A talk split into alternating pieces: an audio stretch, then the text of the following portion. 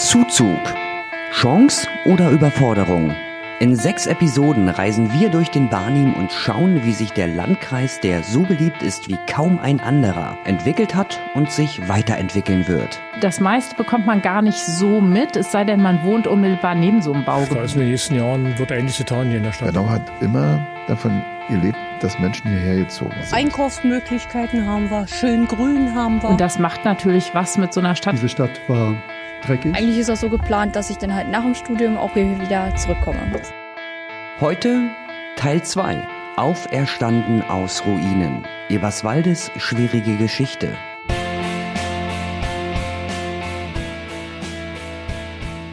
Drecksloch, Nazistadt, Durchfahrtsdorf. Unter diesen Begriffen habe ich Eberswalde Ende der 90er, Anfang der 2000er als Teenager kennengelernt. An einigen Wochenenden war ich mit dem Zug von Vorpommern nach Berlin unterwegs. Konzerte, Partys, also alles, was es im toten Norden nicht wirklich gab. Dafür musste man mit dem Zug durch Eberswalde. Und als kleiner Punk mit bunten Haaren, da hat man hier nicht viel zu lachen. Das war lange Zeit das Klischee, das ich von dieser Stadt hatte. Trist, grau und die Nazis schlagen hier Menschen tot. Der Mord an Amadeo Antonio war immer noch in vielen Köpfen, auch in meinem. Ein Freund von mir dagegen hatte ein ganz anderes Eberswalde-Bild. Er kommt, wie ich, aus Pasewalk, hatte aber einen Teil seiner Jugend hier verbracht, in den Ferien, bei Oma und Opa. Für ihn war Eberswalde eine schöne Kindheitserinnerung. Er hat viel Positives mit der Stadt in Verbindung gebracht. Ja, so unterschiedlich kann das Bild sein auf eine Stadt, je nachdem, wie man es betrachtet was man weiß und was man nur erahnt.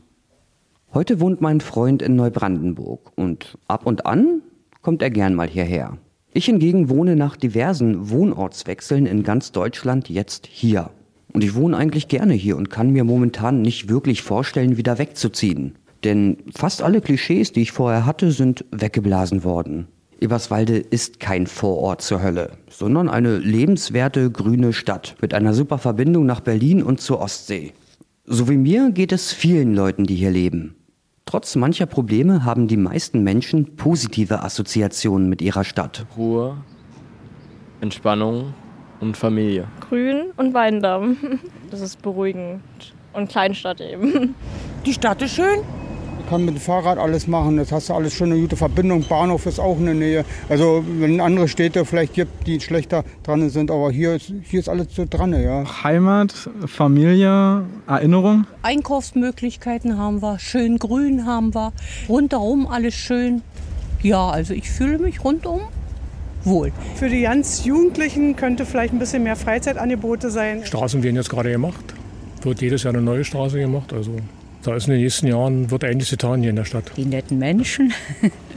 Und dass es sehr viel Grün gibt, das finde ich schön. Eigentlich ist das so geplant, dass ich dann halt nach dem Studium auch hier wieder zurückkomme. Hier und da gibt es kleinere Kritikpunkte, aber alles in allem sind die Menschen zufrieden.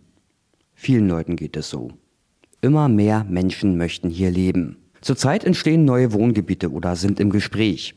Der Zuzug und auch der kommende Zuzug haben Vor- und Nachteile, dazu aber später mehr. Schaut man zurück in die Geschichte, dann wird klar, Eberswalde musste wirklich schwere Zeiten durchmachen. Das war auch nicht erst in der Nachwendezeit so, auch zu DDR-Zeiten gab Eberswalde kein gutes Bild ab, erzählt Friedhelm Boginski. Der FDP-Bundestagsabgeordnete war lange Jahre Bürgermeister und kam als junger Lehrer in die Stadt. Also ich bin ja in der Nähe von Eberswalde aufgewachsen und bin 1981 hierher gekommen, also vor 41 Jahren. Äh, meine Frau hat einen Schock gekriegt. Die kam nämlich aus dem neu errichteten Neubrandenburg. Diese Stadt war dreckig. Sie war durchlöchert von Einschüssen in den Straßen. Ähm, sie war, hatte kein Zentrum. Sie war eine Industriestadt mit riesengroßen Betrieben. Äh, dazu kam dann natürlich seit Ende der 70er Jahre das äh, Fleischverarbeitungskombinat mit der Mastanlage vor den Toren der Stadt. Die chemische Fabrik hat Dreck rausgedonnert ohne Ende. Wir mussten abends immer, wenn wir im Brandenburgischen Viertel äh, äh, Wäsche auf dem Balkon hingestellt haben, gucken, äh, haben sie den Filter an oder haben sie nicht an, äh, musste die Wäsche reinholen über Nacht. Äh, es war also keine schöne Stadt. Friedhelm Boginski hat sich vor der Wende kaum mit der Stadt identifizieren können, gibt er zu. Die Versorgungslage war schwierig. Eberswalde hatte über 50.000 Einwohner, dazu kamen viele russische Soldaten. Nach der Wende wurde es nicht besser. Im Gegenteil.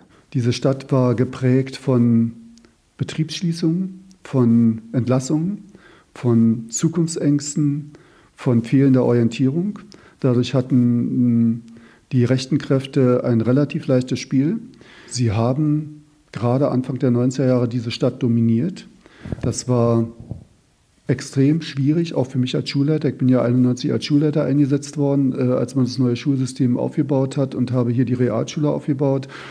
Und ähm, wollte viele Sachen für die Kinder auch machen. Und ich weiß, dass wir also, wenn wir Schuldiskotheken durchgeführt haben, musste ich einen Wachschutz organisieren, weil die Rechten wirklich äh, äh anmarschiert sind. Dann gab es auch die Linksautonomen, das äh, gab es durchaus auch.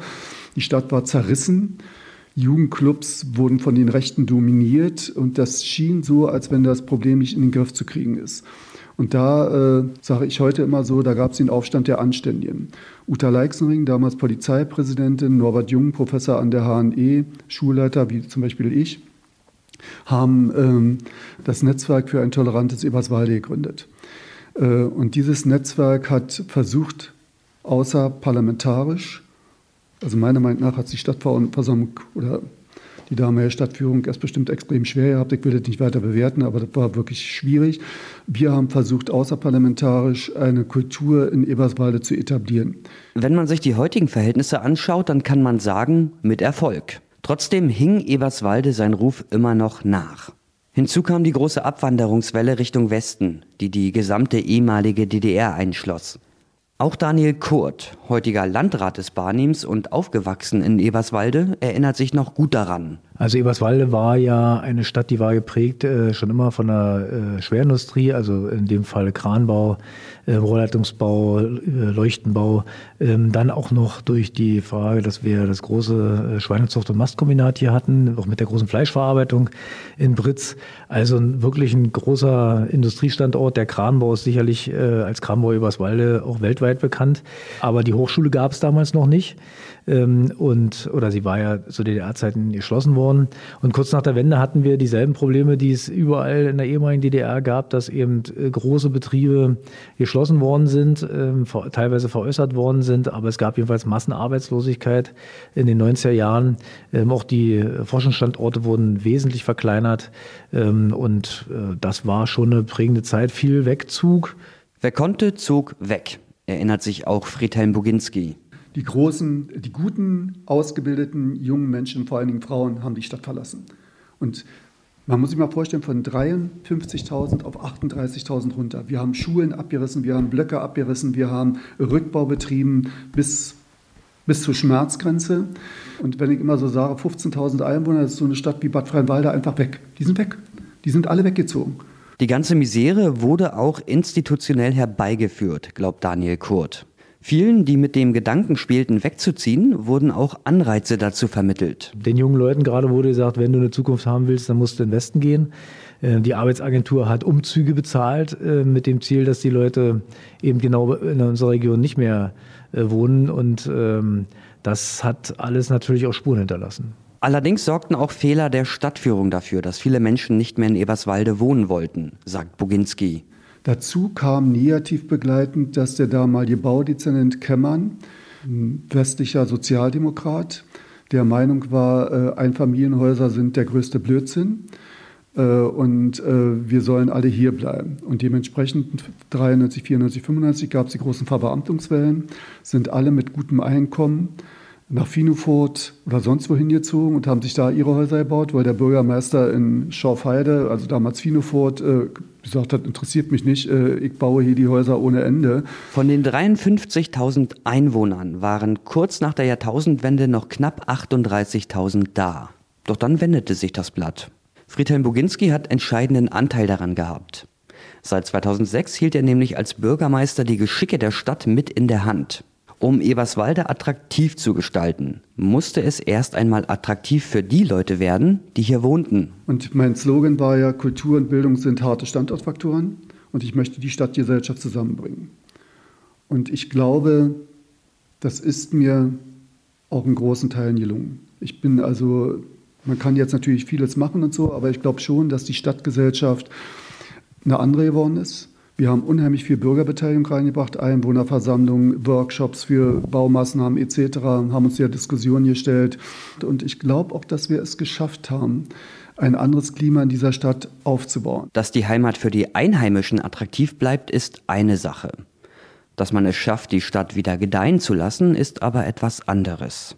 Eberswalde hat den Umschwung nicht nur aus eigenen Kräften geschafft. Anfang der 2000er wurden Immobilien zu Spekulationsobjekten. Berlin hat den größten Mietwohnungsmarkt Europas. Rund 86 Prozent des Wohnungsbestandes sind Mietwohnungen. Die Stadt begann vorher schon, stadteigene Immobilien an private Investoren zu verkaufen, um die klammen Kassen zu füllen. Die Privaten richteten sich nach den Marktprinzipien und dem Drang, den größtmöglichen Gewinn zu machen, und so wurde die Stadt immer teurer. In den 2000er Jahren begannen dann vor allem junge Familien das Umland zu besiedeln. Im Barnim wuchsen Bennau um die doppelte Einwohnerzahl, Wandlitz und Ahrensfelde profitierten ebenfalls.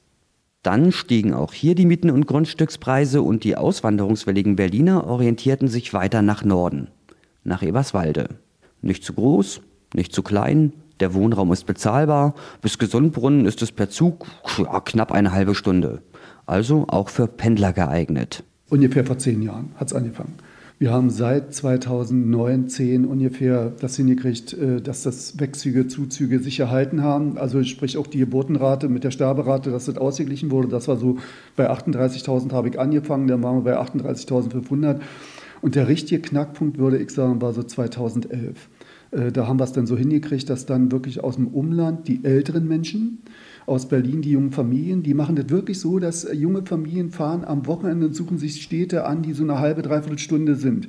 Und äh, mit ihren Frauen und Kindern und gucken sich die an und dann picken sie sich zwei, drei Städte raus, wo sie sagen, die könnten uns gefallen. Und dann schlagen sie im Rathaus aus, auf, wie sieht es aus mit Kitaplätzen, wie sieht es aus mit Schulen, äh, statt der kurzen Wege etc. Und dann entscheiden sie sich. Und äh, Bauplätze und äh, alles, was dazugehört. Und da hat Eberswalde im Vergleich mit vielen anderen Städten äh, das gut gemacht. Also gegenüber Frankfurt-Oder oder gegenüber anderen Städten äh, sind wir gut im Rennen, muss man ganz deutlich sagen. Äh, und das ist auch schön so. Und dadurch haben wir jetzt praktisch von 38.000, als ich aufgehört hatte, waren 42.400, glaube ich, Einwohner. Also das war schon richtig gut. Der Zuzug belebt die Stadt. Von Rückbau kann hier keine Rede mehr sein. Im Gegenteil. Der Zuzug bringt viele positive Effekte mit sich, allerdings auch negative. Und um diese Zwiespältigkeit, die die Stadt gerade handeln muss, geht es dann im dritten Teil der Reihe. Zuzug, Chance oder Überforderung.